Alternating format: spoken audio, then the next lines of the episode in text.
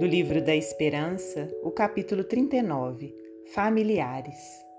Porquanto, qualquer que fizer a vontade de Deus, esse é meu irmão, minha irmã e minha mãe.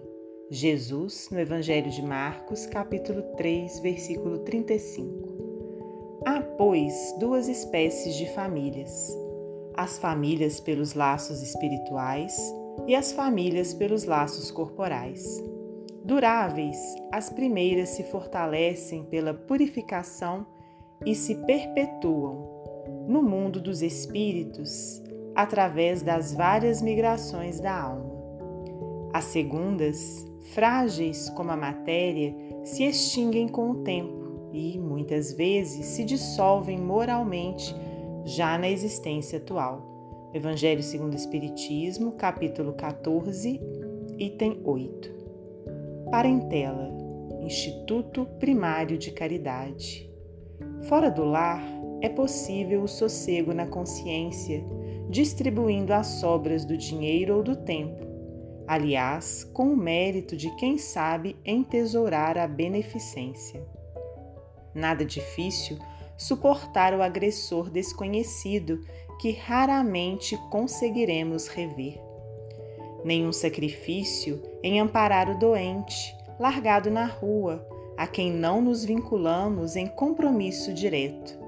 Em casa, porém, somos constrangidos ao exercício da assistência constante.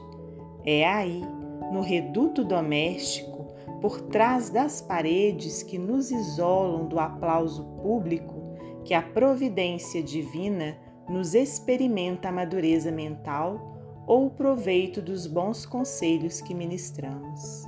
Nós que, de vez em vez, desembolsamos sorrindo pequena parcela de recursos amoedados em benefício dos outros, estamos incessantemente convocados a sustentar os familiares que precisam de nós, não apenas mobilizando possibilidades materiais, mas também apoio e compreensão disciplina e exemplo, resguardando as forças que nos asseguram felicidade. Anseias por encargos sublimes, queres a convivência das entidades superiores, sonhas com a posse dos dons luminescentes, suspiras pela ascensão espiritual. Contempla, no entanto, o espaço estreito que te serve de moradia e lembra-te da criança na escola. Em cada companheiro que partilha a consanguinidade, temos um livro de lições que às vezes nos detém o passo por tempo enorme no esforço da repetência. Cada um deles nos impele a desenvolver determinadas virtudes. Num, a paciência, noutro, a lealdade, e ainda em outros o equilíbrio e a abnegação, a firmeza e a brandura.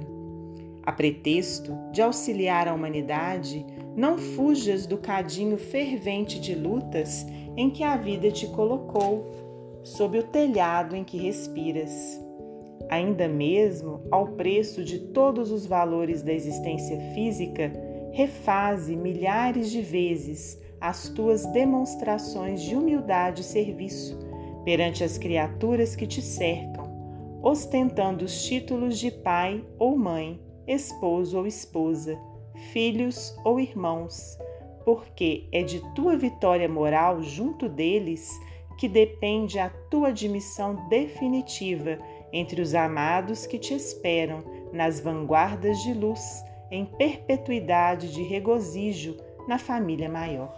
Emmanuel, psicografia de Francisco Cândido Xavier.